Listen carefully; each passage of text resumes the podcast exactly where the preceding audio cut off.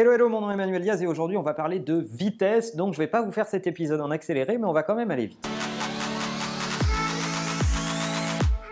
Marc Benioff, CEO de Salesforce, dit La nouvelle monnaie du business, c'est la vitesse. Et déjà avant lui, John Chambers, PDG de Cisco, il y a déjà 10 ans, disait il y a deux facteurs qui comptent pour que votre business fonctionne, la vitesse et l'échelle. Quand on dit vitesse, de quoi parle-t-on exactement? Dès qu'on dit vitesse, les gens pensent qu'il s'agit d'augmenter la productivité ou la charge de travail. Et quand on se dit ça, forcément, c'est une mauvaise idée pour les équipes qui se disent « Ouh là là, on va en suer encore plus ». Mais la vitesse, c'est peut-être pas que ça. La vitesse, c'est pas que la quantité de travail, c'est aussi le rythme de l'organisation dans son ensemble. Et si la vitesse, c'était la capacité à prendre des décisions extrêmement rapides? Oui, pensez-y deux secondes. Est-ce que vous passez plus de temps à exécuter ou plus de temps à attendre la décision qui va vous permettre d'exécuter? Donc la vitesse, c'est aussi permettre à son organisation d'aller plus vite dans ses décisions. Mais la vitesse, ça n'est pas que la vitesse individuelle, c'est aussi la vitesse collective. À ce sujet, une anecdote extraordinaire de Yves Morieux du BCG que je vous conseille de regarder et dont on mettra le lien dans la description, qui parle de comment l'équipe de relais 4 x 100 mètres féminine